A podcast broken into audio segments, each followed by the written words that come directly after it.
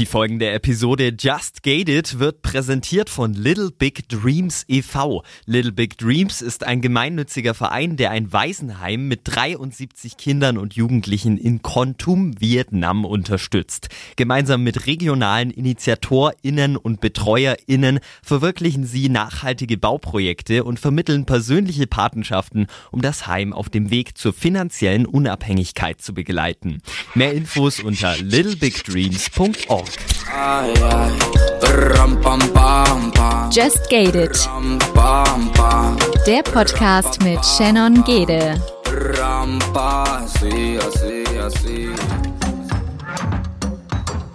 Und somit ein herzliches Willkommen zu einer neuen Folge von Just Gated. Diese Woche mit der lieben Ramona zusammen.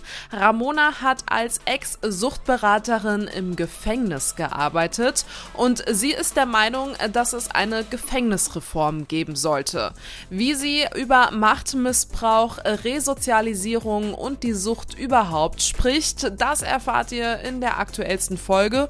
Und in unseren Faktenchecks haben wir natürlich alles zusammengetragen, was was ihr zum Thema Sucht wissen müsst und auch wie Inhaftierte, die mit Drogen oder Alkohol in Kontakt kommen oder süchtig sind, strafrechtlich wieder auffällig werden. Das alles erfahrt ihr jetzt und natürlich auch in der Social Media Woche von Just Gated auf Instagram. Also wenn ihr uns da noch nicht folgt, dann einfach mal reinklicken, denn am Mittwoch gehen wir auch mit der lieben Ramona wieder live. Die nachfolgende Sendung befasst sich bewusst mit gesellschaftlich kritischen und emotionalen Themen. Die persönlichen Erfahrungen und Meinungen sind nicht zu verallgemeinern. Just Gated setzt sich zum Ziel, Tabuthemen aufzubrechen und positiv auf die Ereignisse zu blicken, ohne sie dabei zu relativieren. Ich glaube, es ist wichtig, den Hörer direkt zu Beginn mal irgendwie abzuholen und dem mal irgendwie zu sagen, okay, was ist denn jetzt dein ehemaliger Job eigentlich? Kannst du uns da mal aufklären? Was hast du wie lange und wieso getan? Genau. Also ich habe äh, 2018 im Gefängnis als Suchtberaterin begonnen. Ich war extern angestellt, das heißt nicht direkt über die JVA, also die Justizvollzugsanstalt, sondern über eine Suchtberatungsstelle von draußen, war aber nur im Gefängnis tätig. Das heißt, ich hatte dort mein Büro und die Insassen, also es war Männergefängnis, haben quasi sich bei mir gemeldet. Es gibt so Rapportzettel, die dann eben von den Beamten in die Briefkästen verteilt werden. Und ich habe die dann zu Terminen geholt und habe eben Entzugsbegleitung mit denen gemacht, Therapievorbereitung, ähm, ja, letztendlich auch Gruppen geleitet und so. Das war, war so im Groben mein Aufgabenbereich. Also es ging alles um Sucht und Drogen im Gefängnis, ja. Wie bist du eigentlich an diesen Job gekommen? Äh, das war Zufall. Also ähm, ich wollte in eine Beratungsstelle und das war ausgeschrieben Suchtberatung. Ich weiß bis heute nicht, ob in dieser äh, Anzeige Gefängnis stand oder nicht, weil eigentlich überliest man sowas nicht. Und ich habe mich dann einfach beworben, weil Sucht auch ein Schwerpunkt innerhalb meines Studiums war. Und dann hat mein ehemaliger Chef mich dann eben angerufen und zum Bewerbungsgespräch eingeladen, hat aber gemeint, ja, Sie wissen aber schon, wo das stattfindet und so, als junge Frau und im Gefängnis und so. Und ich so, ach so, ja, ja, klar, kein Problem. Und dachte mir so, hä, wo stand da Gefängnis? ja, und ähm, bin dann zum Bewerbungsgespräch. Und es war wirklich, ist sehr, sehr gut gelaufen. Und ich habe dann halt gesagt, ja, ich würde es mir einfach mal angucken, hospitieren und hatte eben auch schon Erfahrung gerade aus der Jugendarbeit mit Kriminalität und Sucht, aber halt in einem anderen Kontext. Ja, und war dann dort und hatte ein ganz gutes Bauchgefühl und dann habe ich die Stelle bekommen und dachte, ja, das mache ich mal. Warst du dir der Herausforderung dann eigentlich auch so bewusst, also was da so auf dich zukommt oder bist du da auch ein bisschen blauäugig rein? Voll blauäugig, vollkommen blauäugig. Also ich hatte klar Sucht, theoretischen Hintergrund und natürlich das, was ich mit den Jugendlichen erlebt habe. Aber so wirklich, was dieses System angeht, was da alles abgeht, auch bezogen jetzt wirklich, wenn man da mit Menschen zu tun hat, die, naja, sage ich mal, extreme Straftaten begangen hat, mit was man da selber alles konfrontiert wird, was da in einem selber alles passiert, also das habe ich davor nicht gewusst oder bedacht. Also mir war klar, es wird jetzt kein äh, schöner Waldspaziergang wahrscheinlich oder nicht nur, Aber ähm, ja, also ich bin da schon eher blauäugig reingegangen, ja. Wie lief denn dann so ein Alltag ab? Also was hast du dann gemacht? Wie ist das gestartet, wenn du auch zum Beispiel äh, Workshops geleitet hast oder auch Sitzungen, Therapien? Nimm uns da mal so ein bisschen mit. Genau. Also vielleicht zu Anfang noch, ich bin keine Therapeutin, ich bin nur Beraterin. Das heißt, äh, um Suchttherapeutin zu sein, braucht man noch eine zusätzliche Ausbildung. Und innerhalb des Gefängnisses hat keine Therapie stattgefunden, sondern ich habe sie quasi mit ihnen zusammen, sie unterstützt vorzubereiten auf Therapie, dass sie einfach wissen, auf was es ankommt und was sie da erwartet, um möglichst ähm, ja die Möglichkeit hochzuhalten, dass sie die Therapie auch durchziehen können und nicht ins kalte Wasser geworfen werden. Und es war so, dass ich morgens eigentlich ins Büro gekommen bin und dann hatte ich entweder schon Gesprächstermine ausgemacht, die macht man immer über Outlook, das wissen dann auch die Beamten. Teilweise die Betriebe vor Corona haben das auch mitbekommen, die Sozialarbeiter, die zuständig waren. Einfach, dass man immer weiß, wo ist der Insasse gerade. Und ich habe die dann immer abgeholt, entweder von ihrer Zelle oder auch vom Betrieb. Ich hatte keinen Zellenschlüssel, weil ich extern war. Das heißt, ich musste immer schauen, dass mir jemand aufschließt und auch zuschließt, wobei ich da nicht böse drum war. Also es ist ein sehr seltsames Gefühl, jemanden einzuschließen. Das denkt man am Anfang gar nicht so, dass das einen so beschäftigt. Ähm, ja, und dann habe ich die abgeholt zum Gespräch oder habe neue Termine vereinbart. Und in den Gesprächen gab es natürlich immer ganz unterschiedliche Schwerpunkte. Also manchmal ging es einfach nur zu gucken, ähm, dass eben von, von der Vollzugsplanung, das heißt die jeweils zuständige Vollzugsleiterin mit Sozialarbeiterpsychologen haben zu demjenigen gesagt, melden Sie sich doch mal bei der Suchtberatung, dass es dann nur so ein bisschen darum ging, mal das Revue passieren zu lassen, den Konsum, ist da überhaupt eine Sucht vorhanden? Ähm, dann gab es schon Me Menschen, die schon sehr stark in der Sucht waren, wo es dann wirklich um Entzugsbegleitung ging. Dann ging es manchmal auch nur darum, dass es um eine Verlegung ging nach draußen in den Freigang und die einfach da ähm, eine Stellungnahme von der Suchtberatung wollten. Also es war ganz unterschiedlich. Oder dann um Therapievorbereitung, da gehört eben eine Abstinenz dazu, also auch eine Entzugsbegleitung und dann auch eine Gruppe, die sie durchlaufen, äh, einfach damit sie so ein bisschen schon dieses Gruppenfeeling mitbekommen, weil Suchttherapie in Suchtkliniken auch immer in Gruppen stattfindet und natürlich in Einzelsitzungen. Und in diesen Gruppen war es dann so, dass man so ein bisschen die Inhalte, die auf Therapie auf sie einwirken, mit ihnen bespricht und auch schon teilweise so ein bisschen anwendet. Also gewisse, über, über gewisse Themen sprechen, gewisse Gefühle eventuell auch, wie die letzte Woche war. Und ja, da haben die auch untereinander sehr viel dann oft eingebracht und was sie beschäftigt. Je nachdem auch, ähm, wie man die Atmosphäre dann auch gestaltet hat und wie sie untereinander auch connected waren, ja. Wenn es dann tatsächlich um eine Suchtberatung im Sinne auch von, okay, der Mensch, äh, der war wirklich abhängig äh, ging, ne? Ähm, was waren denn, da kann man das über einen Kamm scheren? Was waren denn da für Süchte da? War das mehr Alkohol? Waren das Drogen? War das, mit was hast du dich da beschäftigt? Puh, das war ganz vielseitig. Also Alkohol war definitiv ein großes Thema, aber auch Heroin. Also es gab wirklich, Heroin waren gerade auch die Leute, die schon öfter im Gefängnis waren, also die wirklich so diesen Teufelskreis durchlaufen von Beschaffungskriminalität draußen wegen dieser Sucht und ähm, dann eben wieder drin sind mit dieser Sucht, also wo, wo das schon so sich so ein bisschen durchs Leben zieht. Es gibt natürlich auch welche, die jetzt eher auf Kokain waren äh, oder wo Kokain eher ein Thema war, diese Schiene oder dann auch Cannabis. Also es gab auch diese typischen, die eben ja durch Cannabiskonsum und so weiter und vielleicht auch Anbau oder mit Cannabis-Dealen dann drin saßen, ja. Faktencheck. Präsentiert von Unverpackt Darmstadt Aschaffenburg. In Folge 23 haben wir bereits über Sucht gesprochen. In der Folge hat uns Alkim erzählt, wie sein Alltag mit der Glücksspielsucht aussah und wie er es geschafft hat, mit der Sucht umzugehen. Abhängigkeit umfasst also nicht nur den Konsum von Suchtmitteln wie Alkohol und Betäubungsmitteln, sondern auch Suchtverhalten wie Kaufsucht und Glücksspiel. In dieser Folge und auch in den Faktenchecks werden wir uns allerdings auf den Zusammenhang von Substanzabhängigkeit und Kriminalität beschränken.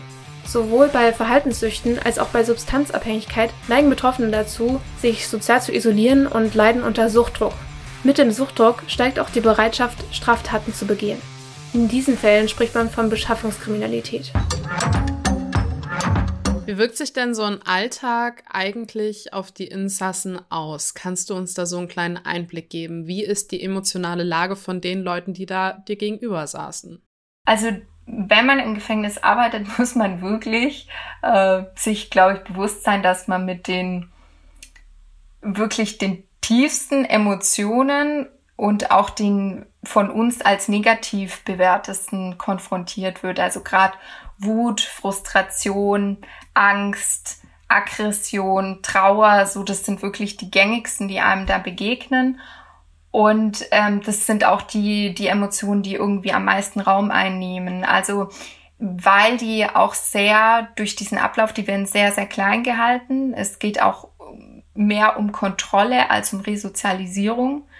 Also die sind wirklich eigentlich mehr oder weniger da, um ihre Strafe abzusitzen, die sie bekommen haben. Und für die Insassen ist es so, dass morgens gibt's eine Lebenskontrolle, Lebendkontrolle. Die findet so äh, irgendwie so um sechs rum statt, manchmal auch früher. Ist auch ein bisschen unterschiedlich je nach Gefängnis. Und dann äh, wird, ja, sag ich mal, machen die sich fertig für die Betriebe. In Corona waren sie dann teilweise fast äh, 23 Stunden auf der Zelle.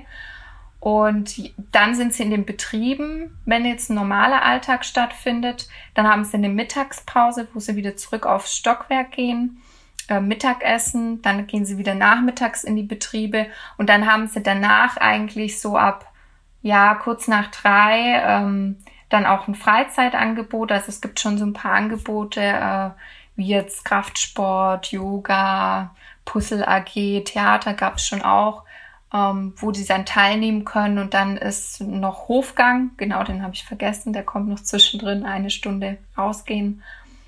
Ja, und dann ist relativ schnell schon Abendessensausgabe und Einschluss. Und in Corona war es halt wirklich so, dass alles weggefallen ist bis auf den Hofgang. So bei vielen, ja. Wie hat sich denn der Alltag dann so ein bisschen auf dich auch ausgewirkt, wenn du auch mit diesem Frust, Ängste, Sorgen, Wut, ne, Aggression äh, auch konfrontiert worden bist? Hast du da auch eine Änderung bei dir wahrgenommen? Ja, aber ich muss sagen, eher, ähm, also ich hatte auch wahnsinnig viel mit, mit mir, mit dem Thema Wut zu kämpfen und auch mit der Frustration aber eher nicht auf die Insassen bezogen, sondern eher bezogen auf dieses System, weil ich wirklich Erfahrungen gemacht habe, dass Leute ähm, klein gehalten worden sind, wo ich finde, das hätte, wenn man diesen Auftrag der Resozialisierung wirklich ernst nimmt, anders hätte laufen müssen und wo wirklich, wo ich ganz ehrlich sage, da geht's eigentlich um ja, das ist so ein bisschen so ein Hierarchiesystem und da kann man sich wirklich irgendwie kaputt machen, weil das, äh, also das ist so eine richtige, ja, wie soll ich sagen, festgefahrene Struktur.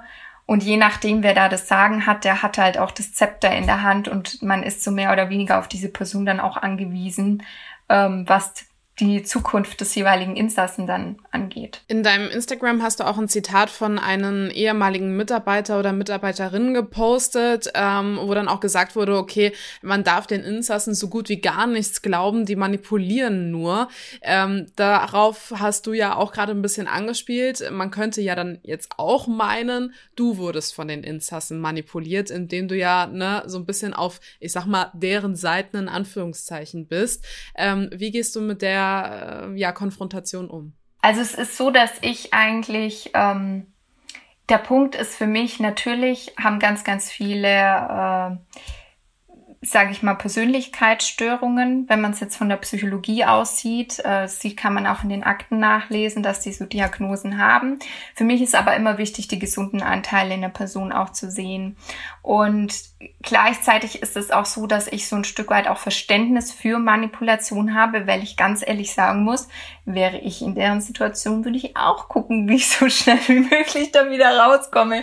Also wer würde das nicht? Deswegen bin ich da auch ein bisschen entspannter und natürlich muss man immer schauen, dass ähm, was erzählen die einem, in welcher Situation, warum und äh, sich dann auch gut mit anderen Arbeitskollegen absprechen, ja, im bestenfalls auch um eine Schweigepflichtentbindung beten, äh, dass man sich einfach besser austauschen kann, dass die sie einen nicht ausspielen können. Aber letzten Endes, wenn das wirklich fest ist und man gute Argumente hat, bezogen auf Resozialisierung und warum derjenige das dies oder jenes bräuchte und was er auch geleistet hat schon in der Vergangenheit jetzt im Vollzug, ähm, ja, dann habe ich diejenigen schon damit konfrontiert mit auch in, in, innerhalb von Stellungnahmen.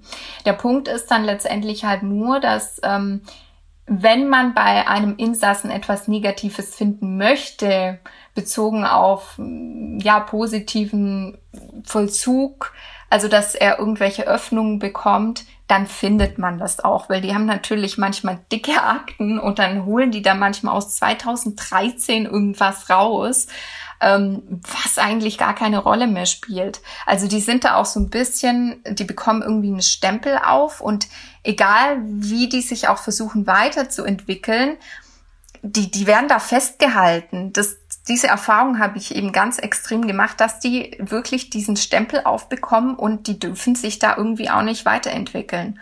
Und ich habe das halt sehr, sehr krass auch gesehen, weil andere Mitarbeiter ähnliche Meinungen hatten wie ich oder sogar die gleiche oder sogar mir anberaumt haben, ich solle doch eine Stellungnahme dazu schreiben, bitte. Und ähm, wenn es dann aber darum ging, um die konkrete Konfrontation, waren diese Mitarbeiter ganz still, weil es eben sehr hierarchiegeprägt ist, die JVA. Das heißt, diejenigen, die bei der JVA angestellt sind, unterliegen einem Bewertungssystem. Und sobald die nicht so in den Bahnen laufen, wie man das gerne hätte, wird da ganz schnell ähm, negativ bewertet. Das kann ja über die Zukunft von demjenigen entscheiden, weil dieses Bewertungssystem nehmen sie mit ins nächste Gefängnis. Hat es für dich schon mal äh, zu Konflikten äh, geführt? Hast du dadurch schon mal Probleme bekommen, dass du dich vielleicht auch für einen Insassen ähm, sehr engagiert hast oder eingesetzt hast? Ja, also das gab's wirklich äh, häufiger. aber ich muss sagen, also es war auch so, dass mein Chef dann schon kommen musste. Es war aber auch so, dass das so ein bisschen dann eine allgemeine Atmosphäre auch schon war. Also meine anderen Arbeitskollegen haben das auch so empfunden, dass wir dann wirklich auch gemeinsam Sitzungen hatten wegen diesem Thema. Und ich muss aber sagen, dass da trotz allem ja so ein gewisses Unverständnis für viele Themen geherrscht hat. Also es ist einfach so, dass die Juristen oder Rechtspfleger, die haben halt das Sagen, also die Vollzugsleiterinnen oder Vollzugsleiter und dann gibt es einen JVA-Leiter. Und das ist halt oftmals so, dass man da Glück haben muss, dass da jemand sitzt, der einfach auch für Soziales und Psychologisches zugänglich ist oder da gewisse Erfahrungen oder Wissen hat weil ansonsten wird es sehr, sehr schwierig. Also dann denken die in ihren Paragraphen und alles andere wird ausgeblendet. Ja. Diese Machtmissbräuche, die du ja auch schon in der einen oder anderen Antwort gerade angesprochen hast, hast du da konkrete Beispiele oder inwiefern hast du das auch mitbekommen, ähm, ja, zu, zu Lasten auch der Insassen? Also es ist dann ähm, so, dass die sehr oft, also wie gesagt, die Insassen klein halten. Also für mich beginnt einfach schon Machtmissbrauch da, wo ich sage, die Insassen kommen, natürlich nicht alle, man kann das nicht verallgemeinern sagen, aber sehr, sehr viele kommen einfach aus einem, ja, aus der, aus Milieus der sozialen Ungleichheit. Also die haben oftmals, die haben Biografien, da zieht's dir die Schuhe aus, äh, wo ich mir denke, also keine Ahnung, ich wäre wahrscheinlich schon wirklich, wenn ich das jetzt so hart sage, tot, kann ich wirklich nicht anders sagen. Die haben teilweise Bio, wirklich Biografien, da könntest du mehrere Filme drehen. Und das ist, also da wird halt auch so wenig Rücksicht drauf genommen, dass Menschen sich einfach positiv innerhalb solcher Einflüsse nur ganz, ganz schwer entwickeln können und man da wirklich auch ein Stück weit, also eine Person lässt einen ja auch nur an sich ran, wenn man eine Atmosphäre schafft, wo man die andere Person irgendwo annimmt und ein gewisses Verständnis hat und auch Freiräume gibt für gewisse Themen und Gedanken. Und das, das findet man dort nicht. Also die werden, das wird alles mit Zwang und Druck durchgeboxt, auch diese Verhaltensveränderungen, die die von denen möchten. Und die verstehen aber auch nicht, wie Lernen funktioniert, wie das Gehirn funktioniert, dass das dann nur halt eine Anpassung auf sehr kurze Dauer ist, ja, bezogen, ich will das jetzt und dann passe ich mich an, im besten Falle äh, und es aber keine langfristige Erfolge erzielt. Also selten. Und das ist halt schon das, wo man das nicht sieht, ja, sondern nur seine Paragraphenwelt und vielleicht auch noch Angst hat, dass man selber den Insassen zu viel zugesteht und sich vielleicht im Nachhinein dann rechtfertigen muss. Ähm, das ist für mich schon ein Machtmissbrauch, ja, weil das oftmals waren es Frauen, die halt überwiegend auch aus Familien kommen. Ich meine nicht, dass da nicht auch ähm, schwierige Verhältnisse geherrscht haben könnten, aber die halt irgendwie Jura studiert haben, wo die Eltern schon dies und das und jenes waren, die Klavierunterricht gehabt haben, äh, Reiten als Hobby und sonstiges. Und wo ich einfach merke, die kommen aus einer ganz anderen Lebenswelt, wie die Insassen, die meisten davon. Und wo dieses Verständnis sich herrscht, finde ich schon, dass äh, ein Stück weit ein sozialer Machtmissbrauch passiert, ja. Faktencheck. Präsentiert von Unverpackt Darmstadt Aschaffenburg. Laut der Bundeszentrale für gesundheitliche Aufklärung sterben in Deutschland jährlich ca. 110.000 Menschen an den Folgen des Tabakkonsums. Infolge gefährlichen Alkoholkonsums ca. 40.000 Menschen und aufgrund des Missbrauchs von illegalen Drogen ca. 1300. In den 2000er Jahren wurde eine Studie durchgeführt, bei der untersucht werden sollte, welchen Einfluss Rauschmittel auf das Risiko hat, dass Inhaftierte nach der Entlassung erneut straffällig werden. Hierbei wurden Daten erhoben, wie viele der zwischen 1992 bis 1993 inhaftierten Personen bis 2001 wieder straffällig wurden. Es zeigte sich, dass Inhaftierte mit einer Alkoholproblematik bis Ende 2001 zu 27,3 Prozent, also etwas mehr als ein Viertel, erneut strafrechtlich auffällig wurden. Bei Inhaftierten, die Drogen konsumierten, wurden 47,3 wieder auffällig, also knapp die Hälfte. Bei all jenen mit einer familiären Alkoholbelastung wurden 47,2 Prozent, also nur 0,1 Prozent weniger als bei den Inhaftierten, die Drogen konsumierten, erneut straffällig. Eine Studienreihe, die untersucht, wie Süchte entstehen, ist besonders bekannt. Es handelt sich dabei um eine Versuchsreihe, die in den 1980er Jahren von dem kanadischen Psychologen Dr. Bruce Alexander durchgeführt wurde. Vorherige Studien wurden wie folgt aufgebaut. Man gab Ratten, die in Einzelkäfigen untergebracht waren, die Möglichkeit, zwischen zwei Trinkflaschen zu wählen. In der ersten befand sich Leitungswasser, in der zweiten hingegen eine Morphinlösung. Es zeigte sich, dass eine signifikante Mehrheit der Ratten sich für die Morphinflüssigkeit entschieden, eine Abhängigkeit entwickelten und darunter sogar das Essen vergaßen. Dr. Bruce Alexander führte eine ähnliche Studie durch, veränderte allerdings den Studienaufbau. Er brachte mehrere Ratten in einem großen Käfig unter, der mit Beschäftigungsmöglichkeiten ausgestattet war. Wieder konnten die Ratten zwischen Leitungswasser und dem Morphin versehenen Wasser wählen. Diesmal zeigten die Ratten kaum Interesse an dem Drogenwasser und tranken es, wenn dann, nicht exzessiv warum wird dieses Prinzip denn dann eigentlich nicht mal an die Hand genommen, wenn ja sowieso schon Leute wie zum Beispiel auch du da gearbeitet haben, das Problem erkannt haben? Warum wird das nicht irgendwie reformiert? Du kritisierst ja das Gefängnis als Institution sehr, sehr stark damit auch. Ähm, warum sieht man das nicht? Ich weiß es nicht. Ich weiß nicht, ob das Angst ist oder also ich muss sagen, ich dachte wirklich, der Herr Galli ist ein ehemaliger JVA-Leiter, der auch ein Buch geschrieben hat, warum Gefängnisse nichts nützen.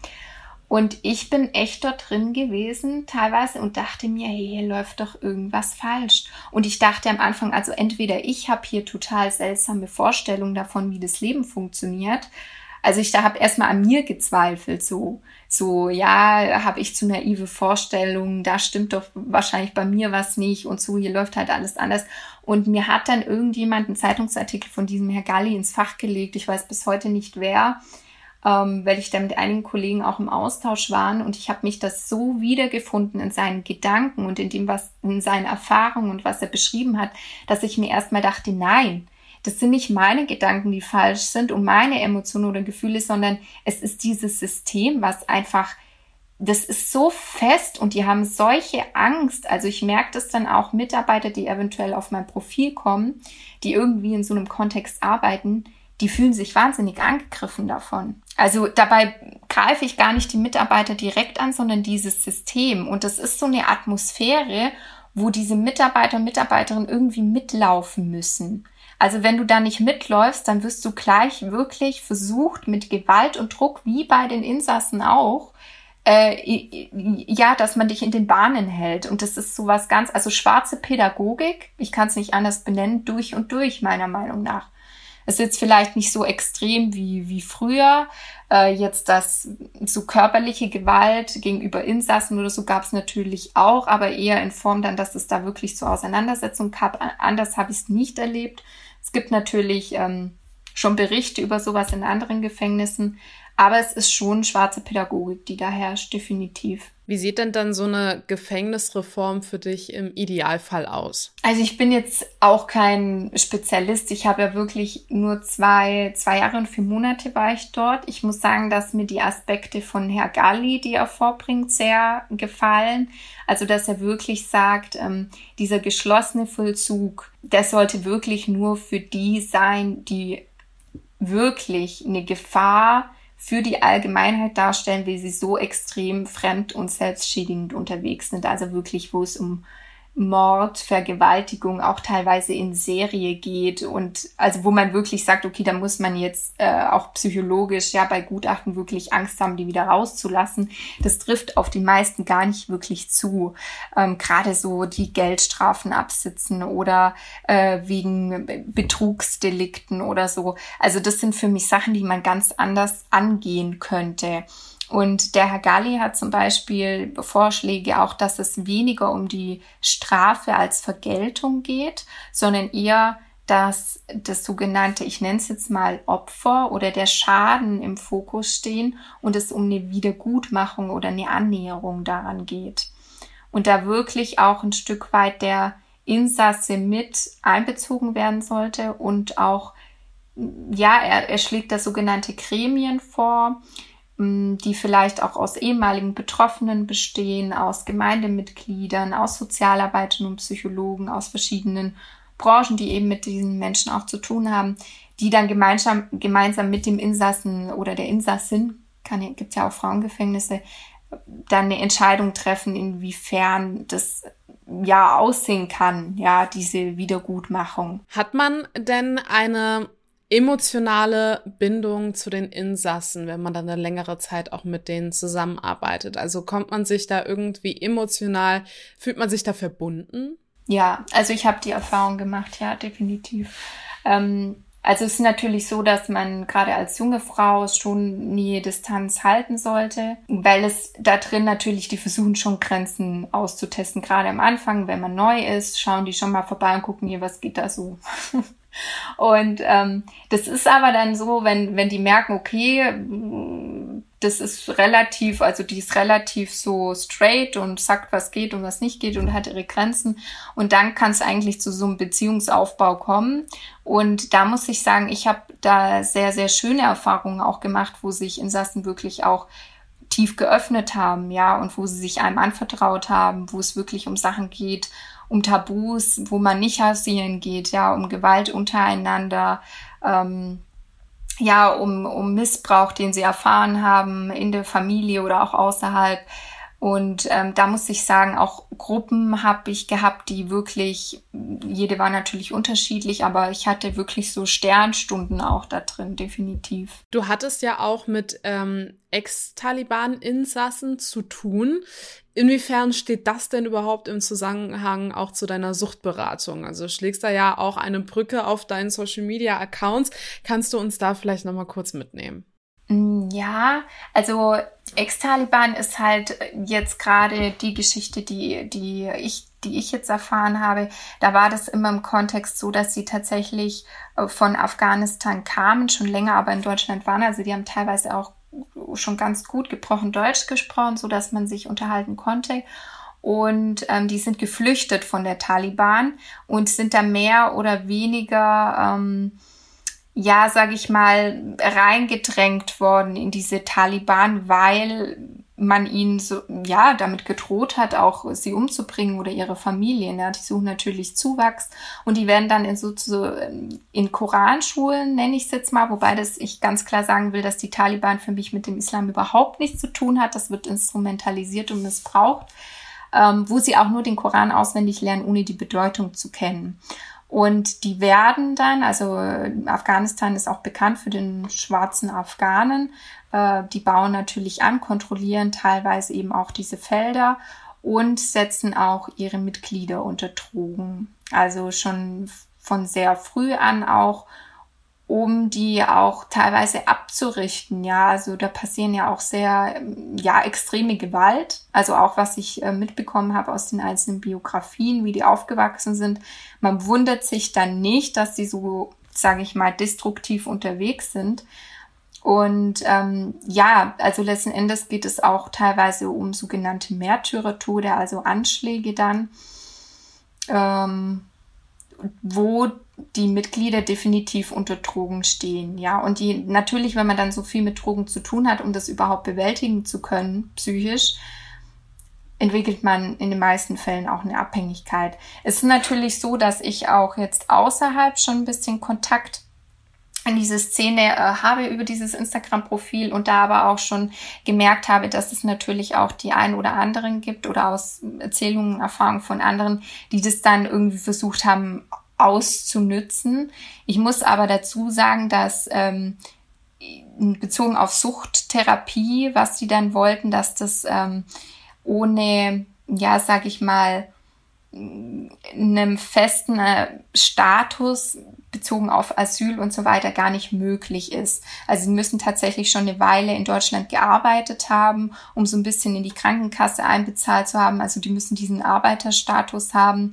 Und äh, das ist gar nicht so einfach für die, äh, da irgendwie reinzukommen. Das ist wirklich selten, dass Leute mit Asyl eine Suchtberatung bekommen. Also ich meinte eine Suchttherapie, nicht eine Suchtberatung. Suchtberatung war im Gefängnis gängig, das hat jeder bekommen, aber dann die Vermittlung in eine Therapie ist äh, für ja, Menschen mit Migrationshintergrund oder Asyl nicht immer so einfach gewesen. Warum denkst du denn, werden Menschen kriminell slash äh, abhängig süchtig? Uh, das ist eine schwierige Frage, das so ähm, ja pauschal zu beantworten. Also klar, jeder hat seine Biografie und seinen individuellen Hintergrund. Jetzt bezogen auf die Kriminalität beobachte ich für mich oder habe sehr stark beobachtet, dass das oftmals ist, dass die eben aus sogenannten sozialen Ungleichheiten ja kommen oder aus diesen Milieus und sehr starke Diskriminierungserfahrung von der, ich nenne es mal Allgemeingesellschaft, dort starke Diskriminierungserfahrungen gemacht haben und ein Stück weit dann für sich anderweitig Anerkennung und gewisse Statussymbole versuchen zu bekommen, ja, und dann eben in die kriminelle Schiene gehen. Auch oftmals durch Einflüsse, die sie dann, in, weil sie in gewissen Lebenswelten unterwegs sind und so weiter. Da haben sie dann gewisse Einflüsse, wo gewisse Dinge auch normal sind und dadurch sie einfach so ein bisschen die Bahnen schon sehr früh geebnet werden in diese Richtung. Und bezogen auf die Sucht, da muss ich jetzt sagen, also es gibt natürlich auch Kriminalität, die sich durch, durch alle soziale Schichten zieht. Das schon. Ich muss ehrlich gesagt sagen, dass diese White Collar, also diese Wirtschaftskriminalität, meiner Meinung nach nicht so gefahndet wird wie ähm, die Kriminalität der sozialen Ungleichheit, nenne ich es jetzt mal. Also dieses Milieu ist schon sehr stark im Gefängnis vertreten. Jetzt bei Sucht ist es so, dass ich da eher schon stark sehe, dass sich das durch alle Schichten zieht. Also Sucht, ähm, ja, kann jeden irgendwo treffen. Also das, das findet man zum Beispiel unter Medizinern auch oft ganz krass, weil die so einen Arbeitspensum haben, so einen Druck, so einen Leistungsdruck teilweise auch, dass die äh, zu Aufputschmitteln greifen oder dann vielleicht eine Flasche trinken, um überhaupt runterzukommen am Abend.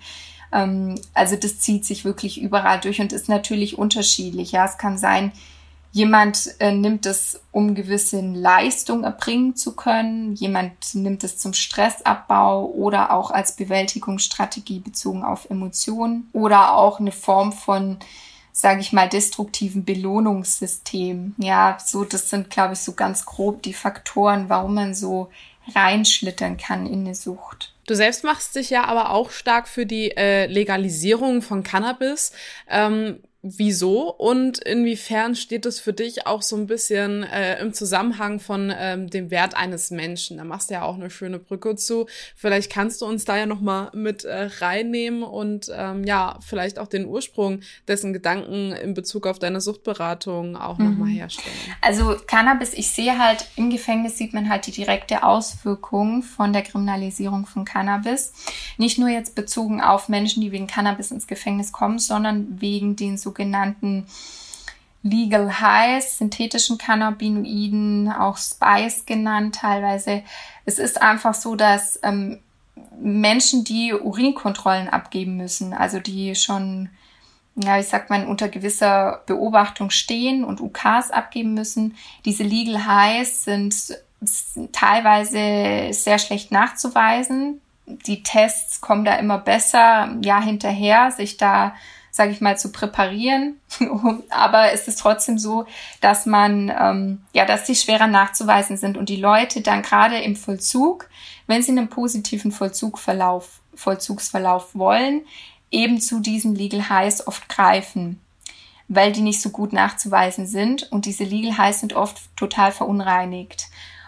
Und daran sterben die Menschen. Also die fallen um, die werden ausgenockt, die sterben daran. Und das ist halt was, was man in der Suchtberatung und auch im Gefängnis sehr krass einfach mitbekommt, was diese Legal Highs für Auswirkungen haben. Und ähm, mit einer Kriminal also Entkriminalisierung von Cannabis würde es definitiv, ähm, sage ich mal, diese Szene im Positiven beeinflussen. Weil das einfach für mich ist Cannabis, also wie soll ich sagen, wir wissen ja alle seit äh, der tollen Drogenbeauftragten, Cannabis ist kein Brokkoli, also nicht, dass man das verwechselt. Nein, Spaß. Aber ähm, was, was ich definitiv sage, ist, dass Alkohol jetzt gerade bezogen körperlich und organisch viel schädlicher ist. Ja, es kann schon sein, dass man von Cannabis zum Beispiel auch, dass das beeinflusst, wenn man so die Veranlagung für eine, äh, na, wie heißt jetzt fehlt mir gerade das Wort, für eine Psychose jetzt. Also wenn man die Anlage dazu hat, kann Cannabis ein möglicher Auslöser sein, muss es aber nicht. Es kann auch durch andere ähm, Einflüsse dann letztendlich auch dazu kommen. Und es wirkt sich natürlich gerade so im Bereich der Adoleszenzpubertät negativ auf die Gehirnentwicklung aus. Also es ist nicht so, dass es jetzt irgendwie, dass ich es total verharmlosen will, aber es ist schon jetzt im Gegensatz zu Alkohol organisch und körperlich definitiv nicht so schädigend. Und ähm, für mich ist es einfach so, dass es für mich keinen Grund gibt, äh, Cannabis zu verbieten. Der Ursprung von Cannabis, das Verbot, hat äh, rassistische Hintergründe, weil es, jetzt sage ich mal so salopp gesagt, eher die die Droge der Hispanics und der Afroamerikaner war damals zur Alkoholprohibition und man Cannabis auch ein Stück weit deswegen verboten hat. Und es hatte auch lobbyistische Gründe, also gerade Textilproduktion, ja, Hanf, als auch Holzwirtschaft, die da Interesse hatten, dass Cannabis verboten wird und in neuester Zeit natürlich auch die Pharmaindustrie.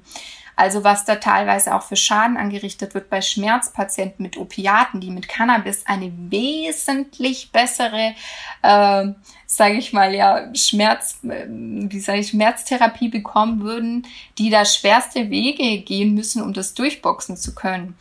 Und ähm, ja, das sind so die Dinge, die ich sehe, warum es letztendlich zu einem Verbot kommt. Aber ich denke, dass sowohl eine Legalisierung von Cannabis dem Menschen als auch der Natur gut tun würde. Und deswegen auch so ein Stück weit, warum sind wir uns das nicht wert? Also warum im Kapitalismus, warum fixieren wir alles so sehr auf das Geld und die Wirtschaft, ja, ähm, und den Lobbyismus, der uns leitet und warum sind es nicht mal der Wert des Menschen und unser soziales Gefüge und unsere Natur? Also wir sehen ja auch selber gerade, wie wir ganz am Anfang kurz ähm, einen Schwenker ausgeholt haben, dass einfach im Moment sich auch überall alles zuspitzt. Und es hängt für mich mit dem kapitalistischen System zusammen. Faktencheck. Präsentiert von Unverpackt Darmstadt Aschaffenburg. Resozialisierung von Inhaftierten und Suchtbetreuung bzw. die Behandlung von Süchten sind komplexe Themen und werden seit langem immer wieder diskutiert. Auch die Frage, wie Drogenkonsum geahndet wird und ob die Legalisierung von Drogen eine Option wäre, steht immer wieder zur Debatte. In Portugal sind seit 2001 alle Drogen legal. Diese liberale Drogenpolitik führte zu einer Entlastung der Polizei und der Justiz. Zudem wurden Gelder gespart, die in die Drogenprävention und in Suchthilfeprogramme gesteckt wurden. Du hast auch auf Instagram geschrieben, dass du von dem Märchen der Resozialisierung äh, sprichst. Wie müsste man da ansetzen, damit das funktioniert und warum funktioniert Resozialisierung, äh, wie sie heute praktiziert wird, für dich nicht? Also es gibt, man kann ähm, auf der Justizvollzugsseite vom Justizministerium kann man das Konzept von Resozialisierung nachlesen. Das ist meiner Meinung nach ein Märchenbuch. Was ich sagen muss, ist definitiv, was ich gut finde, ist, dass die Leute dort eine Arbeit haben, wobei hier geht es um Zwangsarbeit und wieder um Bereicherung der Wirtschaft, weil es tatsächlich so ist, dass im Grund, Grundgesetz, es geht noch auf die Nazizeit zurück, verankert ist, dass in Haft Zwangsarbeit erlaubt ist. Das heißt, sie müssen arbeiten, wenn sie in Strafhaft sind. Ähm, sie bekommt keinen Mindestlohn und es wird auch nicht in die Rentenversicherung einbezahlt. Also es ist dann, sie steuern eigentlich auch bei mehrjährigem Aufenthalt auf eine Altersarmut zu. Und ähm, was ich aber gut finde, ist, dass sie, dass es dort eine Aufgabe gibt und sie haben die Möglichkeit, die Schule zu besuchen oder eine Ausbildung zu machen. Das sind Ansätze, die ich gut finde. Der Punkt ist aber, dass es oftmals trotz allem, wenn sie dann ihre Haftstrafe abgesessen haben, nicht so einfach umzusetzen ist in die Realität. Also es ist einfach so, dass unsere Gesellschaft wahnsinnig stigmatisierend ist und natürlich, wenn dann jemand äh, mitbekommt im Betrieb, das ist ein Mensch mit Zuchthintergrund oder ein Mensch ähm, mit Hafthintergrund, dann gehen immer Alarmglocken an. Man hat erstmal Ängste, die da hochkommen. Man möchte sich dem nicht aussetzen, man möchte seinen Betrieb damit nicht irgendwie ähm, eventuell schlechten Auswirkungen aussetzen. So, das sind dann Dinge, die einfach in den Menschen vor sich gehen, weil sie eben auch nicht aufgeklärt sind oder auch teilweise der Betrieb da auch nicht unterstützt, beraten oder begleitet wird. Und die dann halt oftmals diese Menschen sehr stark Stigmatisierung erfahren und ihnen, ja, die keine offene Tür finden, sage ich mal. Und es ist einfach so, dass im Gefängnis nicht darauf hingearbeitet wird auf die Zeit draußen. Das ist einfach so. Also im Kleinen, klar, gibt es Dinge wie gewisse Anträge oder Privatinsolvenz, die dann vielleicht innerhalb des Gefängnisses irgendwie mit den Insassen bearbeitet werden, aber auch nicht immer. Aber gerade so auch bezogen auf vollzugsöffnende Maßnahmen, da müssen die schon, wie soll ich sagen, das müssen dann ganz spezielle Insassen sein, ähm, die da raus dürfen, ja, und diese Erfahrung machen dürfen und die ihre Sozialisierung dann in einem gewissen Ansatz ähm, erfahren dürfen. Aber das ist, sind eben die wenigsten. Und es ist einfach, dass in einem geschlossenen, totalitären System keine Resozialisierung stattfinden kann. Da geht es um Gehorsam und die können auch ihre Selbstwirksamkeit, also die können sich in dem Sinne gar nicht wirklich selbst, selbstwirksam erfahren. Und es sind einfach Sachen, die, die werden da auch klein gehalten. Äh, die Erfahrung habe ich selber gemacht und deswegen kann das meiner Meinung nach nicht funktionieren. Und jetzt bezüglich auf Konzepte für Resozialisierung ist natürlich das Konzept von Herr Gali sehr gut, was ich gut finde, der einfach auch sagt, gerade wenn man Familie hat, ähm, oder das ist ja auch so was, diese Beziehung, die sie draußen haben, die dann oftmals auch in die Brüche gehen, wo denen jegliche Grundlage, ja, die vielleicht wegen ja, wegen Betrug und so weiter saßen und dann aber einen Job hätten, womit sie den Schaden vielleicht begleichen könnten auf Dauer, wenn sie den weiterverfolgen dürfen, die ihnen dann jegliche Lebensgrundlage entzogen wird und die dann quasi nach der Haftzeit vor dem Nichts stehen.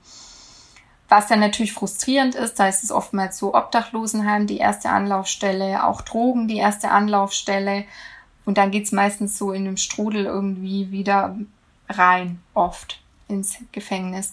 Und die Resozialisierung sollte dahingehend ansetzen, dass man gewisse Menschen gar nicht mehr ins geschlossene System bringt und eher schaut, okay, wie kann man die Strafe, wie kann man den Schaden wieder gut machen, wie gibt es da eine Annäherung, wie kann gleichzeitig ein Stück weit auch eine Kontrolle stattfinden für die Gesellschaft, vielleicht auch eine therapeutische oder psychologische Unterstützung oder auch im Alltag und wie können trotzdem so viele Strukturen wie möglich, die er schon hat, aufrechterhalten werden. Also gerade Family. Das ist ja der Wahnsinn, wenn Kindern ihr Familienvater oder auch die Mutter ähm, entrissen wird. Und es gibt Frauen zum Beispiel äh, im Gefängnis, die ihr Kind dort gebären.